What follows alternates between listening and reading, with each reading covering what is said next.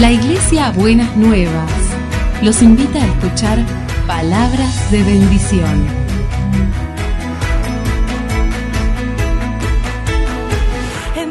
Si desean asistir a nuestras reuniones, los esperamos en Avenida de Lepiane 3925, esquina Subiría, Bajo Flores, Ciudad de Buenos Aires.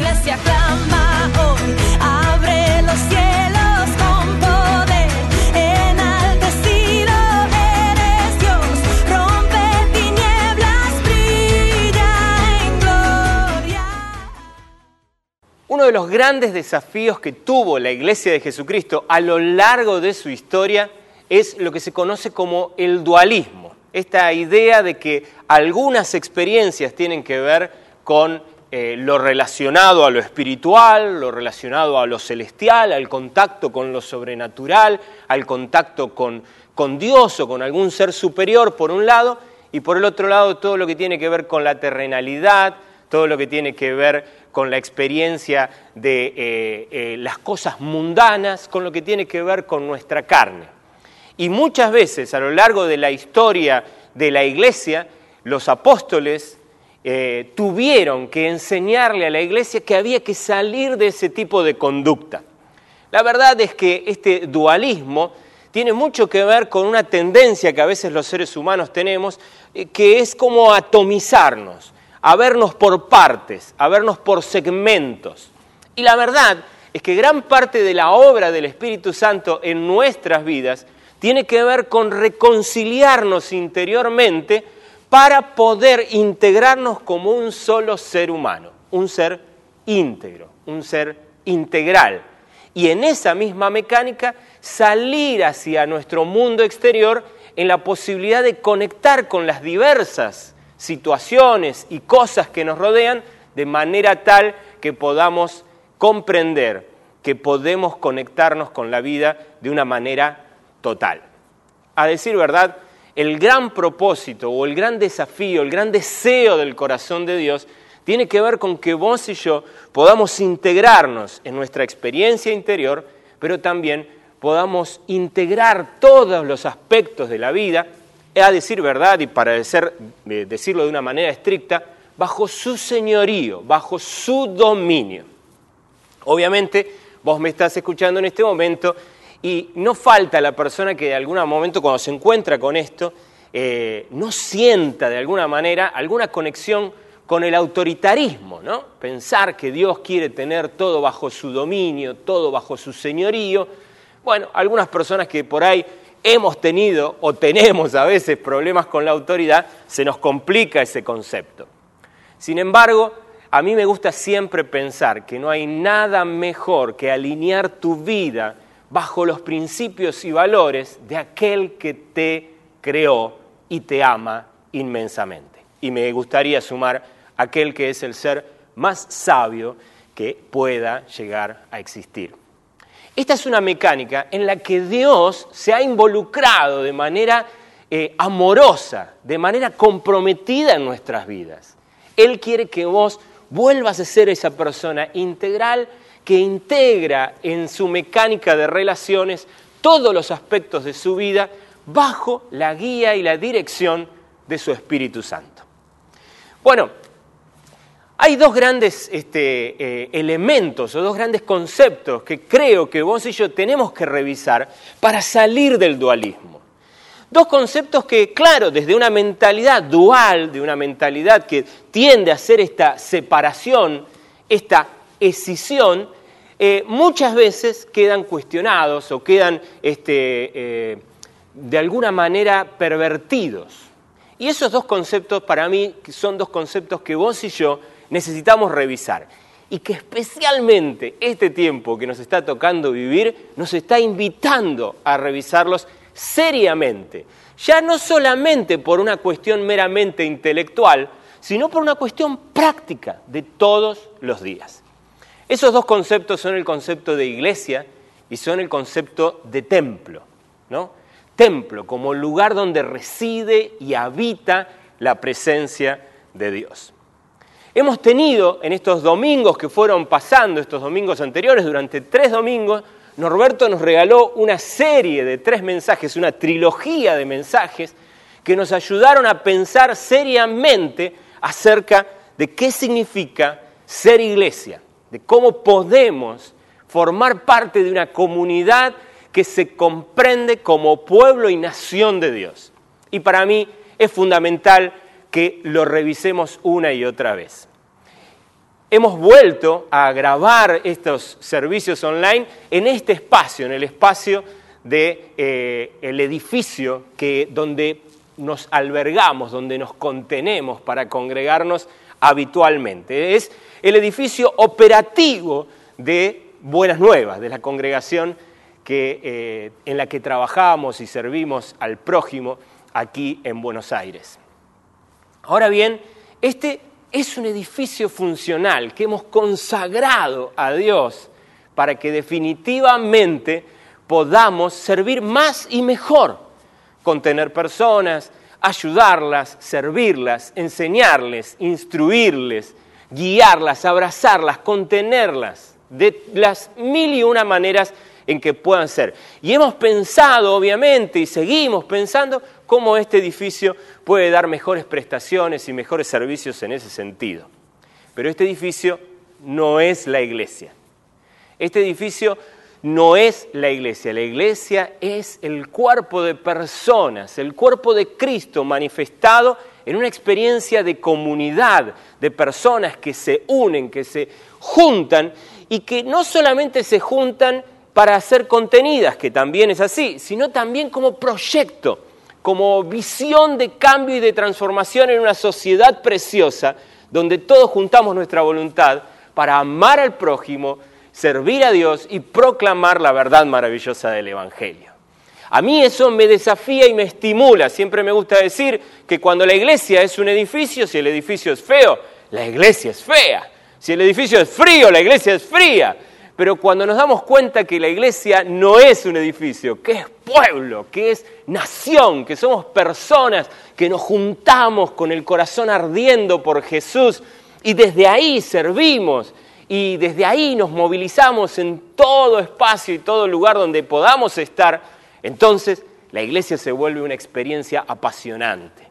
La iglesia se vuelve un verbo, una acción constante que se manifiesta en aquellos que han abrazado la fe, y no solo la fe, la relación profunda e íntima con Jesucristo.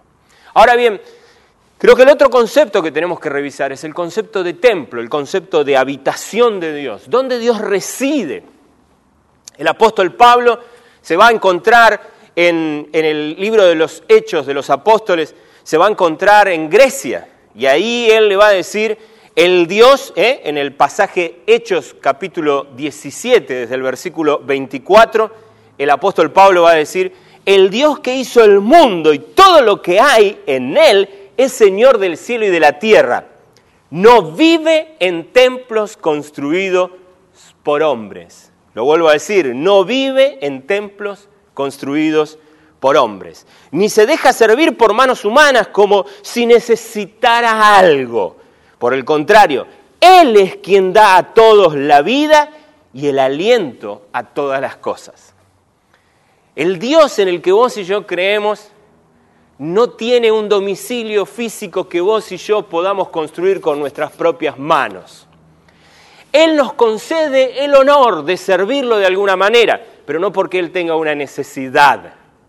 Él nos concede el privilegio de entrar en relación y abrazarlo y hacerlo papá querido, pero no porque Él tenga una necesidad afectiva que ande necesitando mendigarnos a cada uno de nosotros.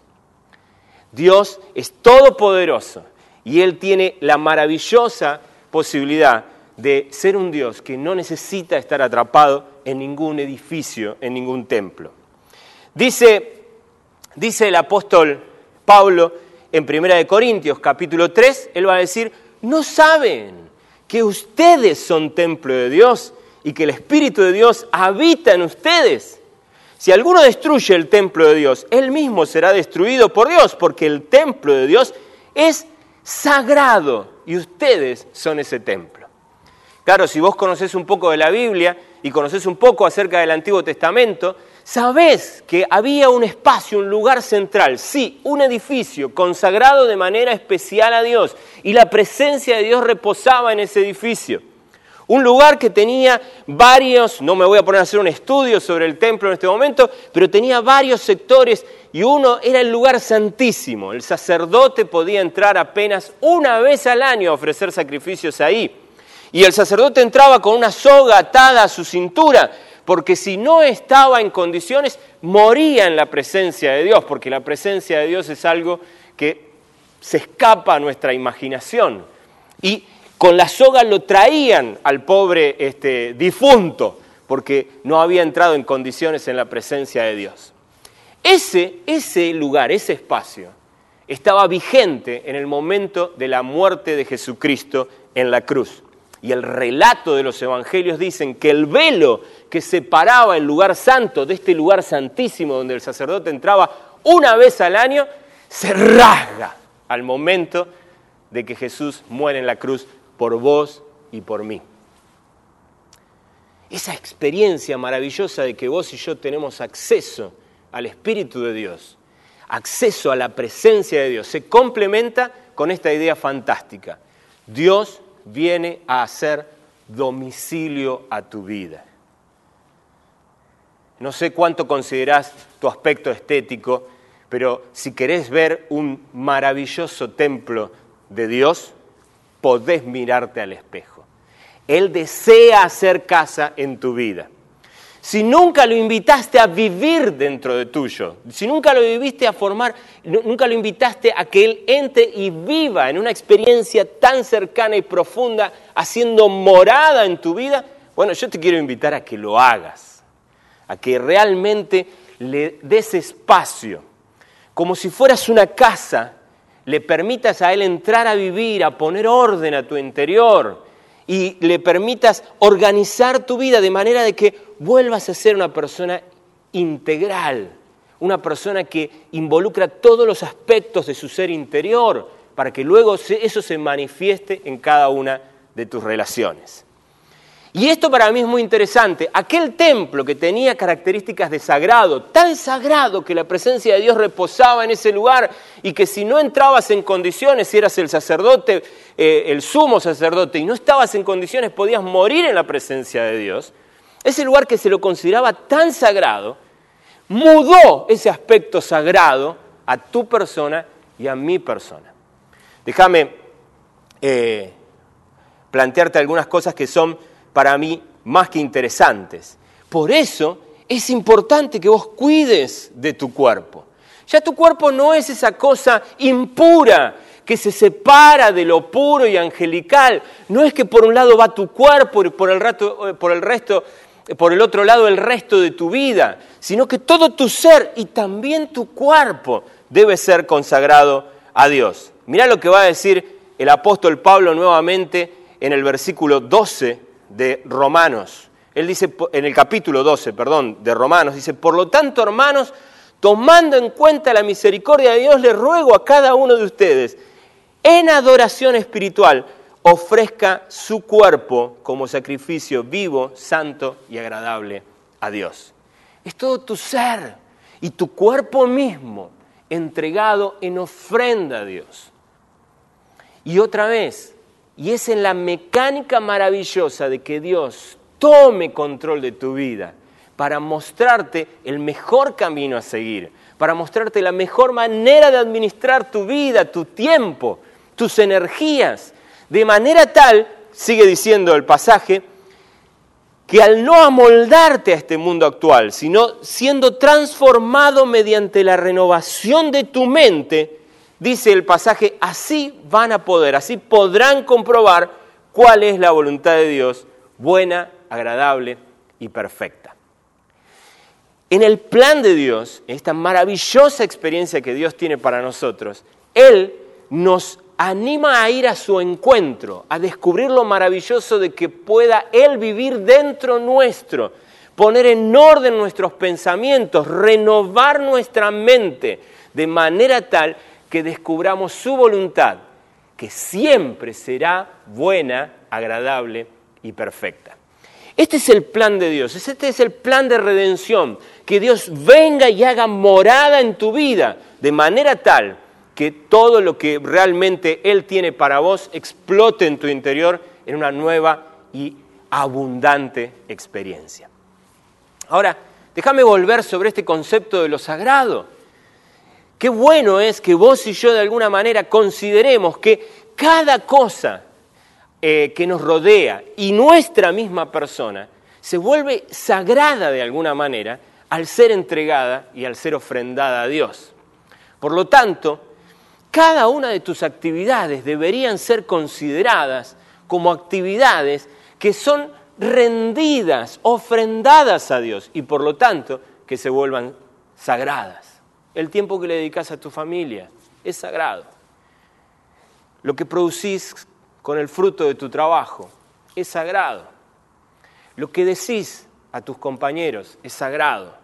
La manera en que observás la vida es sagrada. Lo que mirás es sagrado. Lo que oís debería ser sagrado, porque tus oídos, tus ojos, todo tu ser debe ser consagrado a Dios. Y déjame insistir en esta idea. Esto tiene que ver con el maravilloso plan de Dios de que vos vivas una vida que la puedas vivir en abundancia. Qué pena cuando considerás que en algunos tramos de tu vida podés vivir como se te cantan las ganas, de manera aún hasta desordenada. Y por otro lado, sí, hay algunos momentos, domingo a la tarde, domingo a la mañana, en ciertos lugares, en ciertos templos, en ciertos edificios, entonces tu conducta cambia. Es muy interesante ver cómo nosotros hemos hecho que los edificios se vuelvan sagrados pero hemos sido muy descuidados con nuestra propia persona. Hemos cantado muchas veces que tu casa sea llena de tu gloria, ¿no? Si participás de alguna iglesia, seguramente habrás cantado algo que hace referencia a esto. Pero muchas veces nosotros llenamos nuestro cuerpo con cosas que no tienen nada que ver con su gloria. Y muchas veces, sin darnos cuenta, a través de nuestros ojos, a través de nuestros oídos y aún a través de nuestra boca. Nos alimentamos con cosas que no tienen nada que ver con considerar sagrado quién sos. Y ni que hablar a veces en nuestra relación para con nuestros hermanos. Muchas veces no seríamos capaces de proferir alguna palabra este, obscena dentro de los edificios donde nos congregamos, pero muchas veces podemos llegar a decir cosas muy feas de nuestros hermanos. Y sin darnos cuenta que si hay algo sagrado, no es el edificio donde te congregás, sino la persona, el ser de tu hermano o de tu hermana. Es interesante pensar cómo muchas veces en nuestra cabeza hemos separado de manera equivocada las cosas. Hay todo un desafío de parte de Dios a que consagremos todo bajo su señorío y que puedas entender que Dios hizo habitación en tu vida. Eh, me encanta cómo lo dice el apóstol Pablo en, la, carta, la segunda carta que escribe a los Corintios, eh, en el capítulo 6. Él va a decir, ¿en qué concuerdan el templo de Dios y los ídolos? Si vos sos un templo de Dios, es muy interesante, jamás se nos ocurriría eh, quizás me imagino, en tu vida, en el edificio donde vos te congregás, rendirle culto a otro Dios. Pero muchas veces en este templo hemos rendido culto a otros dioses. A los dioses de la frivolidad, a los dioses del dinero, a los dioses del deseo, a los dioses, a otros dioses. Y no nos damos cuenta que si hay algo que hay que entregar completamente a nuestro Señor, somos nosotros mismos. Él quiere hacer domicilio en tu vida. Si hay algo que se vuelve sagrado a partir de que Él venga a vivir en tu vida, es tu propio ser, es tu propio cuerpo.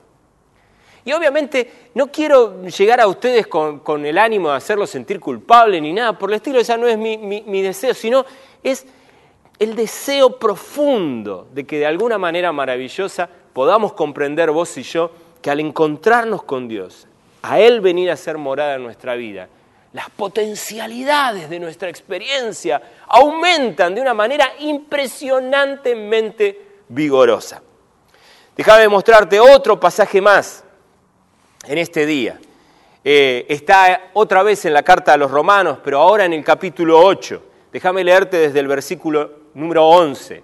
Dice, y si el espíritu de aquel que levantó a Jesús de entre los muertos vive en ustedes, el mismo que levantó a Cristo de entre los muertos, también dará vida a sus cuerpos mortales por medio de su espíritu que vive en ustedes. Parece que el apóstol Pablo está obsesionado porque vos y yo entendamos esta realidad.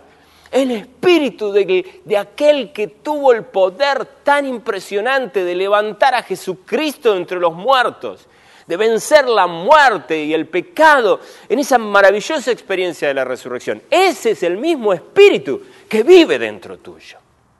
Y es el mismo espíritu que puede darle vida, vida a todo tu ser y vida a todas tus relaciones. Qué impresionante es pensar que dentro nuestro vive y, se atesora todo lo necesario, va a decir el apóstol Pedro, para que vivamos la vida como Dios manda, como Él quiere, al nivel que Dios soñó. Qué impresionante es saber que puedo inyectar vida a cada uno de los, de los aspectos de mi ser interior pero que también puedo, de una manera maravillosa, espectacular, inyectar vida en cada una de mis relaciones, en cada uno de los aspectos en los que me muevo, mi trabajo, mi, vecindario, mi casa, mis diálogos, mis charlas, mis comentarios, mis abrazos. Pueden portar una energía nueva y vital que realmente sea transformadora y cautivadora para aquellas personas que nos rodean. Puedo llevar vida con mis palabras, con mis gestos, con mis actitudes, con cada una de mis acciones. Porque el poder que levantó a Jesucristo de entre los muertos vive dentro mío. El hecho de que vos y yo seamos templo realmente nos llena de maravillosos e impresionantes privilegios que nos permiten vivir a un nivel completamente distinto. Dice el versículo 12, por tanto, hermanos, tenemos una obligación, pero no es la de vivir conforme a la naturaleza pecaminosa, porque si ustedes viven conforme a ella, morirán. Pero si por medio del Espíritu dan muerte a los malos hábitos del cuerpo, vivirán. Somos casa, vos y yo somos casa. Y vos sabés lo que puede pasar en tu casa. Yo tengo una familia con cinco miembros, una nena de seis años. Mantener el orden en mi casa es un desafío titánico. Si te pasa algo parecido en tu casa, probablemente ocurra algo similar. Pero qué bueno es saber que vos como casa, como casa que a lo largo de la vida te has podido desordenar, que a lo largo de la vida habrá habido algo que se barrió debajo de una alfombra, algo que no se quitó eh, la grasa lo suficiente como se lo tenía que quitar, el Espíritu Santo viene a tu vida para poder traer limpieza y orden a tu ser interior. El apóstol Pablo va a decir, cuídense de aquellos hábitos que producen desorden en tu casa. Pues cuídense de aquellas cosas que tienen que ver con deseos desordenados que definitivamente poco a poco van haciendo tanto daño, sin que a veces ni siquiera nos demos cuenta. Como cuando este, nuestros malos hábitos tapan nuestras arterias y ni siquiera nos vamos dando cuenta de eso. Hasta que un día, hasta que un día algo colapsa en nuestra salud. El, el, consejo que el apóstol Pablo está dando es un consejo que tranquilamente lo podría dar cualquier médico de cabecera o cualquier entrenador personal que te dice abandona esos hábitos, te van a llevar a la muerte. Deja de comer como comes, te vas a morir. Basta con esa manera tan sedentaria de ser. Un día te va a pasar algo. Cuida tu peso. Con ese peso que tenés, un día vas a afectar tu salud. No hay ni autoritarismo, ni hay una obsesión compulsiva por obligarte a hacer algo. Hay el deseo amoroso y tierno de ayudarte a repensar tus hábitos, porque algunos de ellos pueden estar llevándote hasta la misma muerte. Y el apóstol Pablo dice, cambia esos hábitos por los hábitos de aquel a quien, es, a quien has invitado a vivir a tu vida. Cambia, Cambia por nuevos hábitos, por los hábitos de aquel que es sabio y amoroso para tu vida. Déjame decirte que si bien el hecho de que vos y yo seamos templo del Espíritu Santo está lleno, lleno, pero realmente lleno de privilegios maravillosos, obviamente tiene ciertas responsabilidades.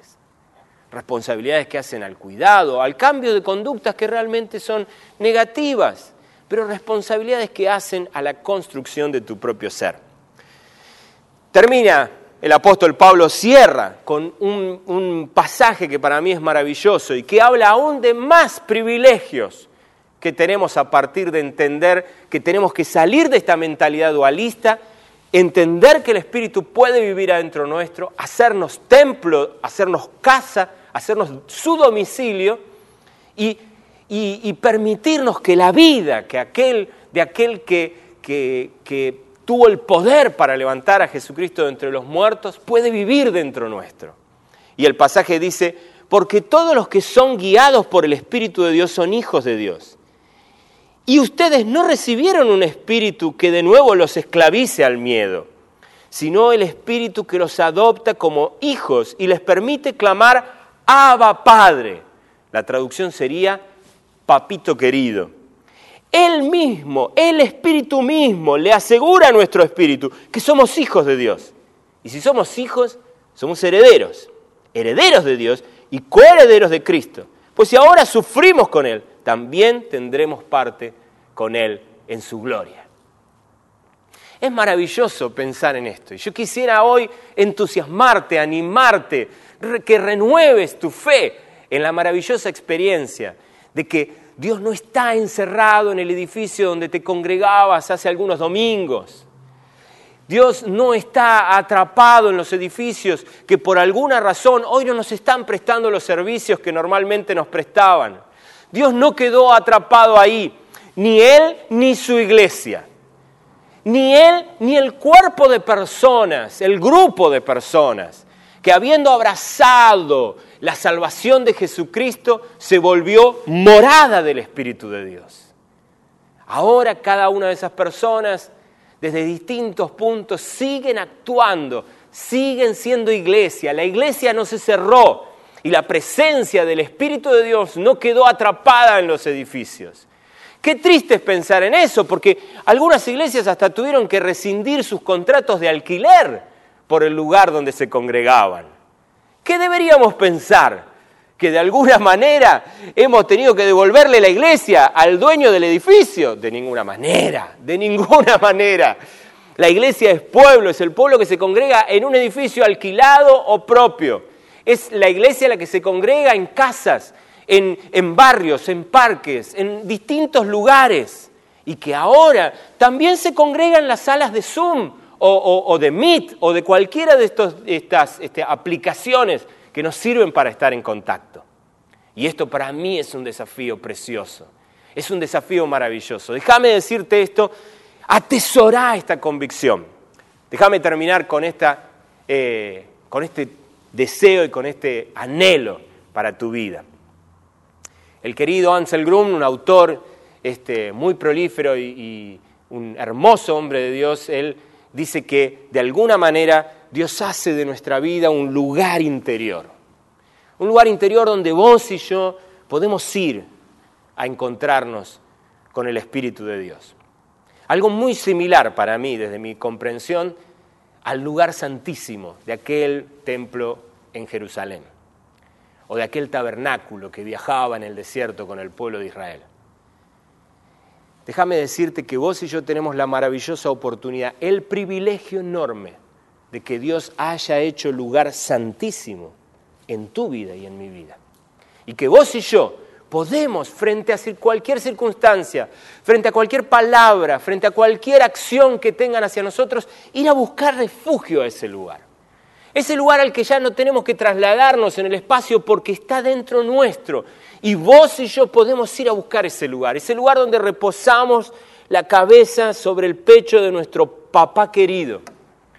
Ese lugar donde vos y yo podemos ir a decirle cómo nos sentimos, donde podemos realmente reacondicionar nuestro entendimiento, renovar nuestra mente, adquirir su mirada sobre las situaciones en las que estamos atravesando. Tener la maravillosa posibilidad de que si alguien dijo algo negativo para tu vida, poder sanarlo en las palabras positivas que el Padre amoroso puede tener para con vos, en ese cuarto íntimo y profundo en el interior de tu ser. Cuando pienso en esto, me parece maravilloso. Ahora, aquellos que recopilan para sí, adoptan para sí esta experiencia, pueden enfrentar lo que venga, pueden enfrentar cualquier situación, pueden mirar a la cara a cualquier ser humano, pueden enfrentarse a cualquier persona y a cualquier circunstancia, con la certeza de que ese espíritu lleno de poder vive dentro de ellos. No hay nada que temer, no hay nada a lo que no te puedas enfrentar, no hay nada al que no puedas ponerle el pecho y mirar de frente, porque definitivamente esa presencia vive dentro tuyo. Es desafío para tu vida y para mi vida aceptarlo por la fe, creerlo de manera total y completa y asumir esta maravillosa expectativa de seguir creciendo en esta relación profunda con Jesucristo, de manera tal de que la, de que la realidad de que Él ha hecho morada en tu vida se manifieste en una sanidad interior completa y total, cada día más abundante, y se manifieste en cada una de las relaciones y experiencias que encares. Yo quisiera animarte y quisiera orar por vos en este día, para que Dios haga en vos, eh, produzca en vos un despertar de comprensión, de entendimiento, que te ayude a comprender lo profundo de esta experiencia. Amado Jesús, en este día nos abrazamos a tu verdad y queremos creerla con plena fe. Es en este día en que aceptamos por la fe que vos has hecho morada y abrazamos la convicción de que esa es una realidad que podemos alcanzar en la experiencia práctica de todos los días. Vos haciendo morada en nuestro ser, para que podamos descubrir lo profundo de entrar en relación con el Creador del universo y para que el poder de aquel que levantó a Jesucristo entre los muertos se manifieste frente a toda circunstancia y situación ante cualquier relación que encaremos en nuestro día a día. En el nombre de Jesús, Señor, abrí nuestro entendimiento. Amén y amén. Dios te bendiga enormemente.